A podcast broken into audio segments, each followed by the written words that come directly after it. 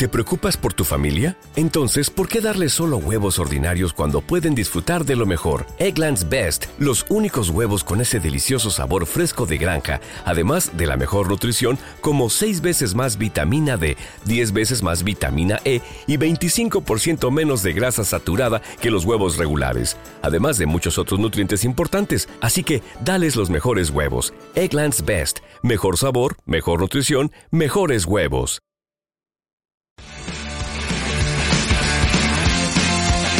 Último hombre en pie. Con Alejandro Gómez.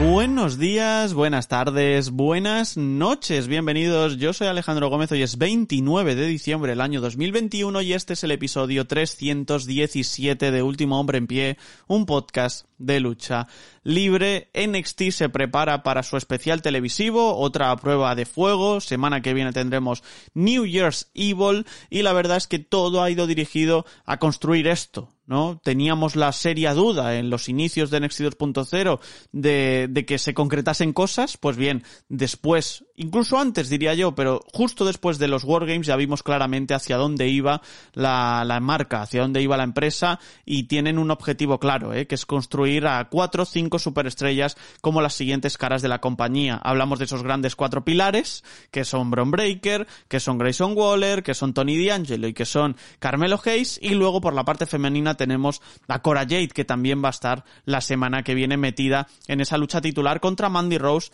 y Raquel González. El episodio de ayer fue única y exclusivamente para construir todo ello con un main event para, para Cora Jade, el primero de su carrera, si no me equivoco, y es un main event en el que participaban por una oportunidad de cara a New Year's Evil contra Yoshirai y Kaylee Ray en condiciones normales, en condiciones habituales, sin que hubiese pasado nada extraño, este combate hubiese sido decantado claramente hacia el lado de Yoshirai y de Kaylee Ray, ¿no? De la japonesa y de la escocesa. Sin embargo, esto es NXT 2.0 y en un NXT 2.0 todo puede pasar y aquí parecía claro que la historia iba dirigida a que Cora siguiese vendiendo golpes como nadie y siguiese cogiendo un poquito de ritmo. La verdad es que es un combate flojo, la verdad es que es un combate que demuestra que quizá es demasiado joven y que todavía no merece posiblemente la oportunidad a nivel luchístico, pero que a nivel personaje se va macerando. Y eso es lo que buscas en una marca de desarrollo, tener a diferentes superestrellas que puedan dar el do de pecho en este sentido. Raquel González le ayuda en todo lo posible, Kaylee Ray y Oshirai están muy encima de Cora Jade para que cumpla con los pasos o vaya desarrollándose poco a poco en un combate cantado, es decir, no es un combate que se preparen de primeras. Esto es algo interesante porque muchas veces no lo comentamos, lo damos por hecho, pero los combates no se, no se preparan de principio a fin, sino que tú vas fluyendo y tú vas eh, yendo adaptándote, ¿no? A la situación. Entonces hay muchos momentos en los que Cora Jade se siente ciertamente perdida, ¿no? Y que le tienen que dar tips, se ve claramente en televisión, tanto Shirai como Kelly Rey. Pero repito y reitero, esto no deja de ser una marca de desarrollo, por tanto Cora Jade va a tener esa oportunidad en una especie de combate que no dejó de ser el podrán coexistir típico de WWE, en este caso con, con Raquel González, ¿no? Fue un main event flojo, en este caso, que tampoco nos deja con demasiado hype de cara a la semana que viene, pero sí que nos deja con la gran duda. ¿Apretará el gatillo WWE con, con Cora Jade?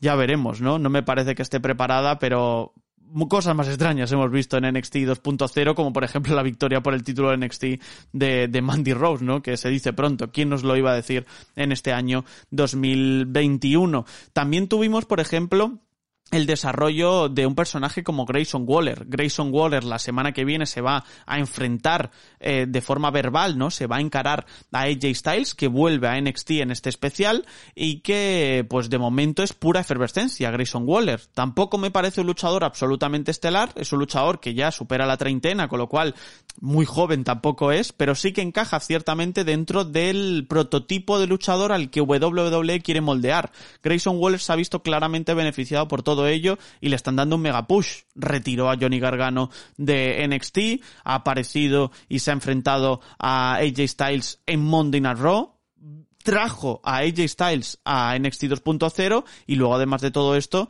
eh, consiguió también lesionar, por así decirlo, a LA Knight dentro del kayfabe. Estamos hablando de que es un luchador que ahora mismo tiene muchas miradas puestas en él y que me parece uno de esos heels a los que gusta odiar, ¿no? No al nivel de los grandes heels actuales, pero sí que es verdad que teniendo en cuenta que está evolucionando el personaje y que todavía tiene que adaptarse a él y que firmó por WWE, o mejor dicho, participó por primera vez en WWE en junio, pues nada mal, ¿no? En seis meses se ha convertido en todo esto, ha participado de forma habitual en NXT 2.0, ha estado en un World Games en Victoria, ha estado en Raw con AJ Styles, en fin, nada mal para Grayson Waller. Si tienes que apretar por alguien o apostar por alguien, pues apuéstalo todo al negro o todo al rojo y veremos si realmente la cosa te, te, sale bien. De momento parece que lo están consiguiendo con el bueno de Grayson Waller, un luchador que además exprime al máximo las redes sociales, que es algo que buscaba también NXT para intentar meter dentro de la programación a ese target objetivo de 18 a 49 años, en especial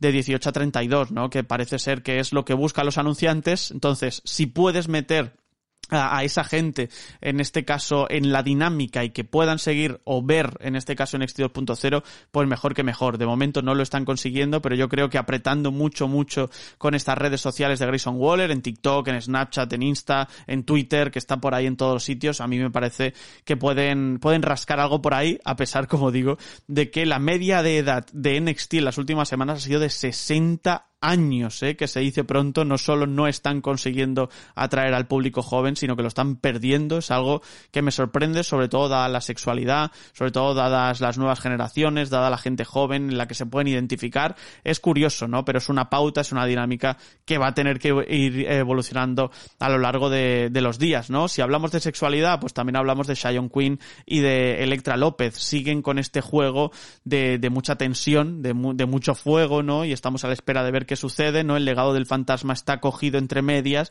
y eso provoca, en este caso, que Santos Escobar pierda anoche contra Solo Sicoa, el hermanísimo de los usos, que también va a ir eh, cogiendo un poquito de empaque, un poquito de nivel y que va a ir cogiendo un poquito de historias, ¿no? Era lo único que le hacía falta solo Sikoa, que me parece que es un buen luchador, que todavía también tiene cosas que pulir, pero que me parece que es un muy buen luchador y todo nos hace indicar que podría ser el tercer uso en Discordia en el roster principal más pronto que tarde y va a tener una especie de feudo con, con Boa.